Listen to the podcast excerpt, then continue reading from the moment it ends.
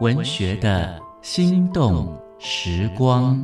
食物是永恒的乡愁，也是记忆的召唤。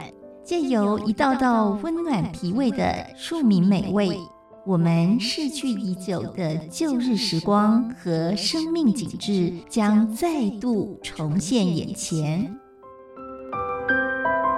请听焦桐的味道福尔摩沙，带您发掘里巷街坊的好味道。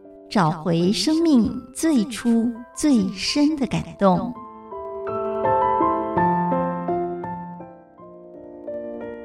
大家好，我是焦桐，今天要分享的是茶叶蛋。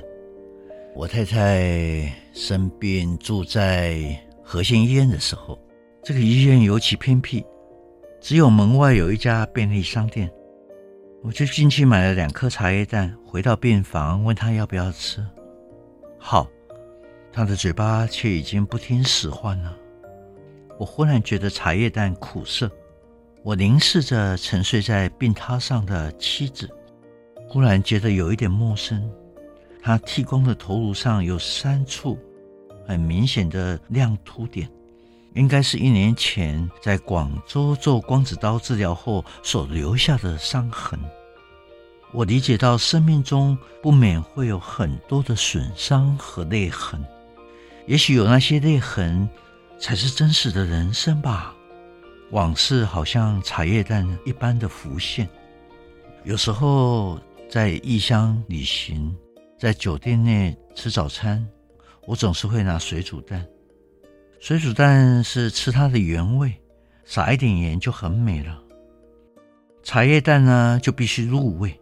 类似卤蛋的美学原理，令茶汤卤汁有效地渗进蛋白和蛋黄，跟卤蛋是不一样的。因为卤蛋它是带壳制作，渗透之道是依赖它蛋壳的裂缝。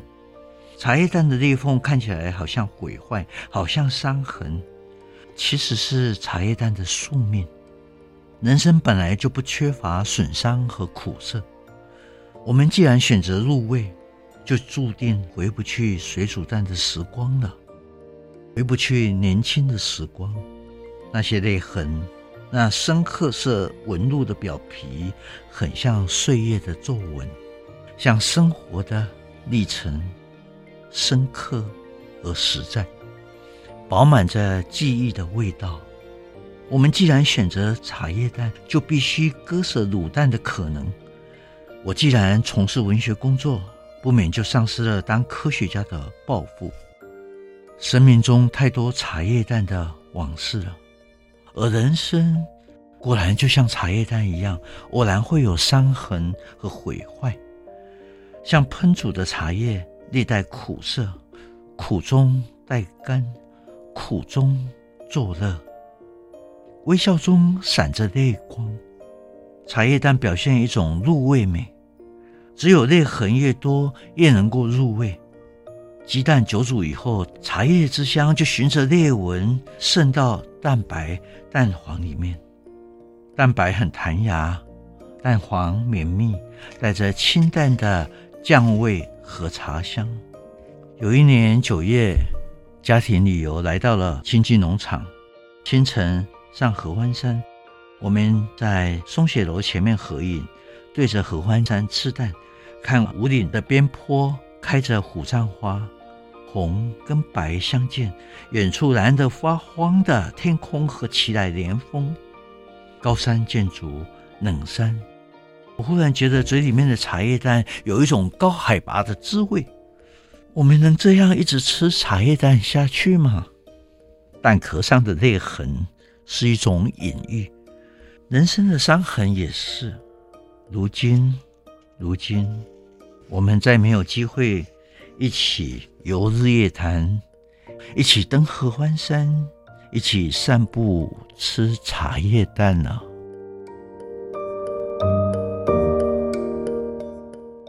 文学的心动时光，交同与您品尝岁月的美好记忆。